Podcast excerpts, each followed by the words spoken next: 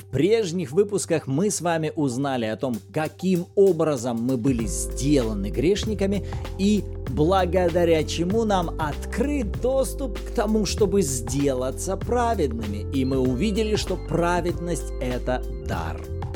А сегодня нам с вами предстоит выяснить, а для чего же, зачем нам нужен с вами дар праведности –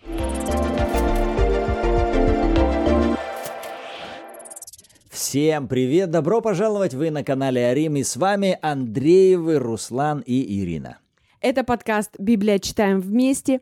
И мы продолжаем с вами серию под названием «Праведность как и зачем. И если вы вдруг с нами в первый раз или по какой-то причине не успели просмотреть или прослушать предыдущие выпуски, добро пожаловать! Мы создали отдельный плейлист в YouTube для того, чтобы вам легко и просто было возвращаться к этой теме и прослушивать их снова, снова и снова, для того, чтобы истины Писания по этой теме, они утверждались в вашей жизни. Где бы вы нас не слушали, будь то в YouTube, в подкастах или в проекте YouVersion, добро пожаловать! Пожаловать!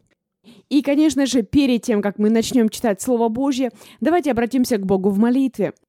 Отец, во имя Иисуса, мы нуждаемся в Тебе. Святой Дух, говори к нам и просвещай очи сердца нашего к разумению Писания. Благодарим Тебя за это во имя Иисуса. Аминь. Аминь. Прежде чем мы перейдем к 53 главе Исаии, я хотел бы напомнить вопрос этого выпуска а зачем нам нужна праведность? Где ее использовать? Для чего она вообще необходима? И в вопросе праведности прежде всего нам нужно увидеть ее роль именно в сфере взаимоотношений. Бог изначально задумал, чтобы между ним и человеком были постоянно возрастающие и развивающиеся взаимоотношения. Вы понимаете, что идея Бога – это не просто вспоминать ностальгию какой-то первой любви. Желание Бога – это ввести нас в постоянно растущие взаимоотношения любви – Точно так же, как это происходит в горизонтальных взаимоотношениях между человеком и человеком. Если кто-то из людей хотят видеть постоянно развивающиеся взаимоотношения между собой, для этого они заключают завет, они вступают в брак. Зачем? Не просто для того, чтобы жить вместе, сделать детей, посадить дерево и построить дом. Нет. Прежде всего, они хотят, чтобы их взаимоотношения, они что делали?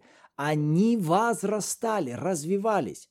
Так вот, когда мы говорим с вами о наших вертикальных взаимоотношениях между Богом и нами, то на основании первой главы послания к Ефесянам вы можете увидеть, что Бог еще прежде создания мира принял решение любить нас – имел замысел, чтобы мы пребывали в Его любви вечно.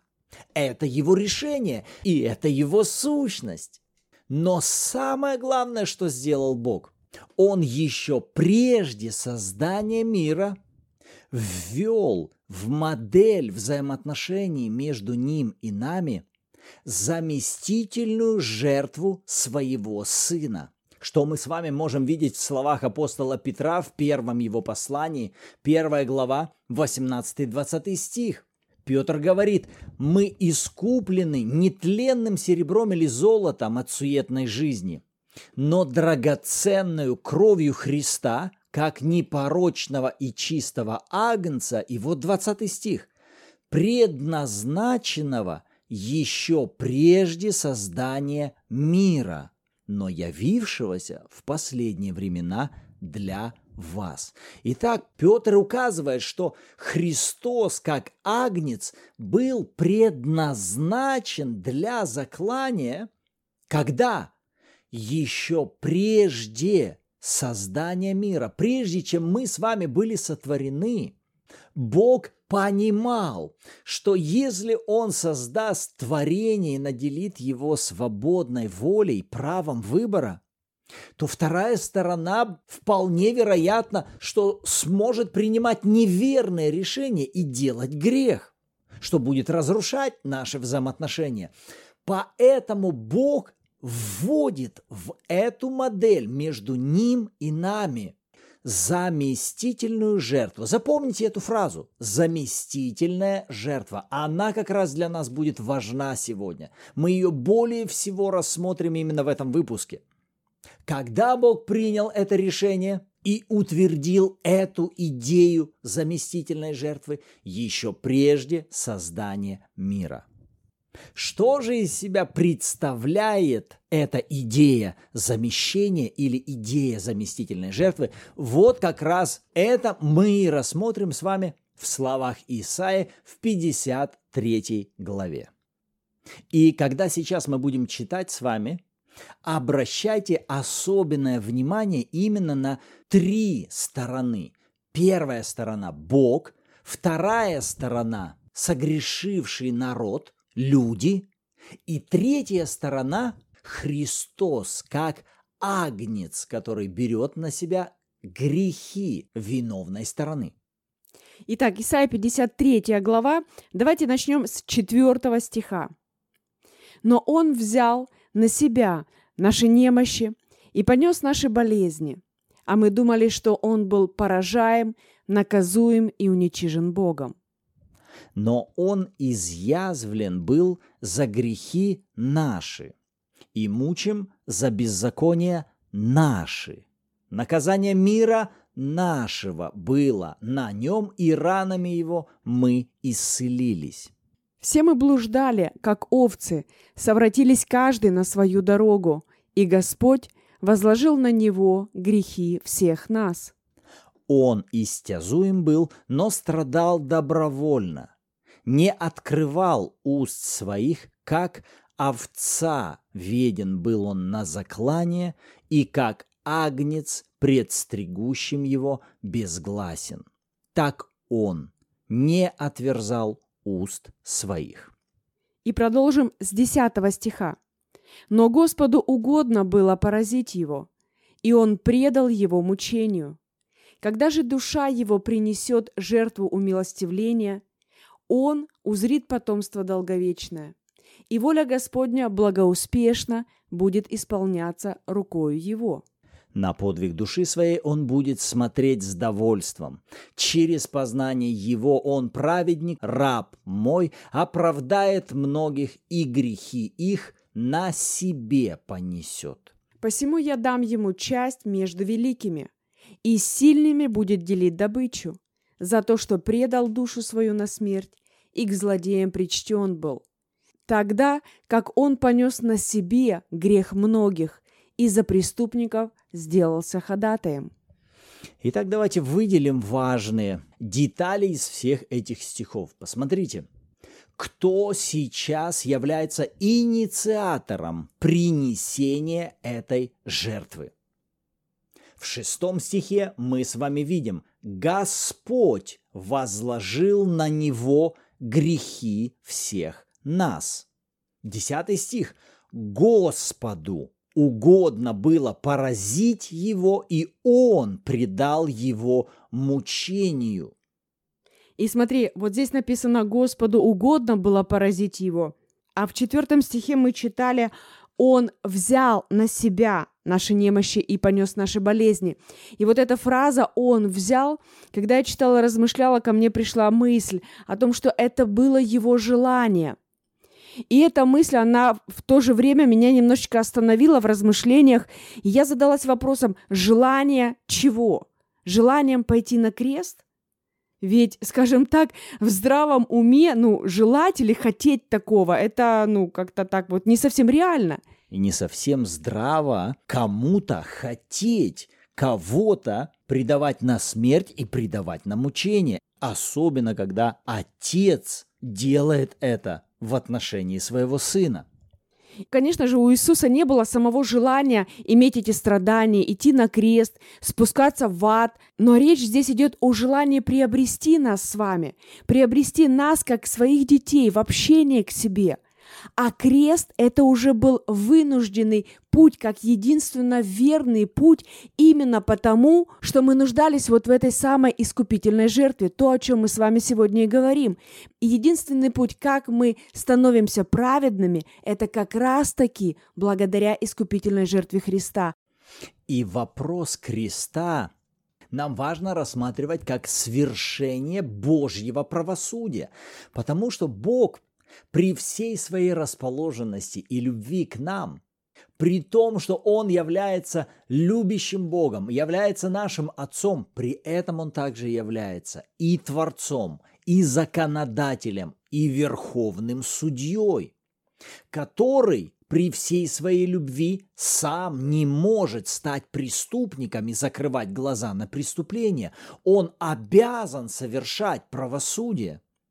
Поэтому, когда сейчас мы говорим с вами о заместительной жертве Христа, то за ней нам важно видеть законное проявление в действии небесного правосудия, которое, с одной стороны, признает грех, преступление должно быть разоблачено и должно понести законное воздаяние – вот почему мы и читаем с вами, что Господь на него возлагает. Вот здесь Исаия говорит, Господь возложил на него грехи всех нас. В конце 12 стиха мы читаем, что Христос понес на себе грех многих и за преступников сделался ходатаем.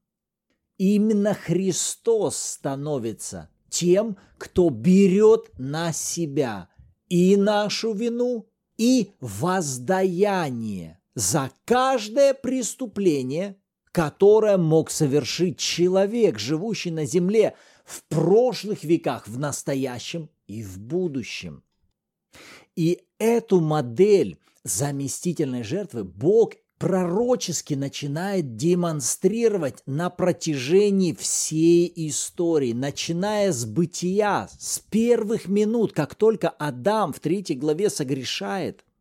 Бог тут же демонстрирует эту модель заместительной жертвы на образе кожаных одежд.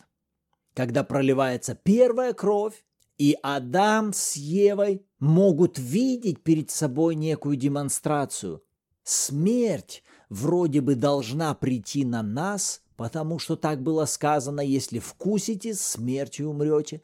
Но почему-то смерть сейчас приходит на невиновных животных, а их невинность в виде кожаных одежд одевается на нас. Как будто нас покрывают, одевают в одежды невиновных. И повторюсь, вот этот прообраз идеи замещения затем будет повторяться, повторяться на протяжении всего Ветхого Завета в жертвоприношениях, во всех церемониях в скине, в храме и тому подобное. И как только Иисус выйдет на служение, и Иоанн Креститель увидит его идущего по берегу Иордана, первые слова, которые скажет Иоанн Креститель, вот агнец Божий, который берет на себя грех всего мира. И может кто-то задается вопросом, ну а почему вообще, зачем вся эта искупительная жертва? Неужели Бог просто не мог с нами общаться, даже если мы были грешниками, но если Он так сильно нас любит? Ну и просто так сказать, ну давай не будем обращать на это внимание. Ну подумаешь, грех есть грех, ну грешишь ты. Ну вот я святой, чистый, непорочный, праведный, ты грешный. Ну то есть как бы белое, черное, давай смешаем и ничего страшного. Друзья, дело в том, что Бог, Он действительно чистый, святой и непорочный. И Он не имеет в себе греха не имеет ничего общего с грехом, он никогда не создавал грех. Потому что грех – это все то, что приносит разрушение, уменьшение в жизнь человека, включая и отношения с Богом. Это то, что разделяет человека и Бога. И возвращаясь к нашему вопросу, так зачем же нам дар праведности? Что нам делать с этим даром, для чего его использовать, мы с вами обозначили. Праведность – это обязательная составная для развивающихся взаимоотношений между двумя сторонами. В частности, мы рассматриваем вертикаль, взаимоотношения между Богом и нами. Для того, чтобы мы с вами со своей стороны могли возрастать в свободных взаимоотношениях с Богом, вот почему Бог сделал со своей стороны все возможное, чтобы нам ничто не препятствовало приходить в Его святость, в Его присутствие, в общение с Ним, не через свою безупречность в наших естественных делах и способностях, а через совершенный дар праведности. Кто был инициатором этой идеи замещения? Это сам Бог что произошло после того, как Христос совершил этот путь Агнца и заплатил полную цену за наше искупление. После этого, как говорит об этом апостол Павел в Коринфянам 5 глава 21 стих, «Ибо не знавшего греха Он сделал для нас жертвою за грех, чтобы мы в нем сделались праведными перед Богом». Посмотрите, он сделал его жертвою за грех. Для чего? Чтобы в нем мы с вами сделались праведными. Вот благодаря чему, благодаря кому мы с вами сделаны праведными. Поэтому, друзья, цена за наши грехи уже заплачена полностью за все наши ошибки, промахи, беззакония, глупости, эгоизм, гордость, за все то, что мы делаем неправильно перед Богом, цена уже заплачена. Поэтому нам не надо больше с этим мириться, нам не надо больше позволять этому оставаться в нашей жизни. Не надо позволять никакому осуждению, чувству вины продолжать быть в вашем разуме. Если кто-то из вас, вы еще не знаете Иисуса Христа как своего Господа и Спасителя, друзья, прямо сейчас мы предлагаем вам примириться с Ним, чтобы вы приняли эту искупительную, заместительную жертву Иисуса в свою жизнь, чтобы вы могли позволить Богу снять этот камень вины и осуждения с вашей души, чтобы ваша душа приобрела вечное искупление и жизнь общения с Богом в вечности – и что для этого необходимо? Для этого необходимо всего лишь поверить в то, что Бог сделал уже. Апостол Павел говорит, вот каким образом мы принимаем дар спасения, верим сердцем и исповедуем своими устами. Во что необходимо верить? В то, что Бог возложил ваши грехи на Иисуса, а праведность своего Сына сделал доступной для вас – для чего? Для того, чтобы спасти вас и вернуть вас снова в заветнее взаимоотношения с собой. Вот как мы входим с вами в завет с всемогущим Богом Отцом. Поэтому, если вы хотите принять Иисуса, повторите эту молитву вместе с нами, но от всего вашего сердца. Скажите вместе с нами, дорогой Бог, я верю, что две тысячи лет назад ты отдал своего сына в жертву за мои грехи. Я верю, что Христос взял все мои грехи на себя, пролил кровь за мои грехи, заплатил цену, сошел в ад и воскрес из мертвых для моего оправдания. Я верю, что благодаря жертве Иисуса я сделан праведным я принимаю Иисуса Христа как моего Господа и Спасителя. И я верю, что с этого дня я твой ребенок, а ты мой Отец. Я молился тебе во имя Иисуса. Аминь. Аминь. И если вы тот человек, который произнес эту молитву покаяния, мы искренне рады за вас, мы поздравляем. Добро пожаловать в Божью семью. Добро пожаловать в изучение Слова Божьего и открытие того, кто вы теперь во Христе Иисусе. И мы рады будем прочитать обратную связь в комментариях от вас, что это были вы. Мы соглашаемся молиться за вас. А на этом нам пора заканчивать. Мы рады были быть сегодня с вами. Рекомендуем вам, возьмите 2 Коринфянам 5 глава 21 стих, постройте на его основании свою молитву и провозглашение – Пусть это будет для вас домашним заданием. И в завершении, как всегда, мы напоминаем вам, что во Христе вы уже возлюблены и оправданы. Аминь. Услышимся в следующем выпуске.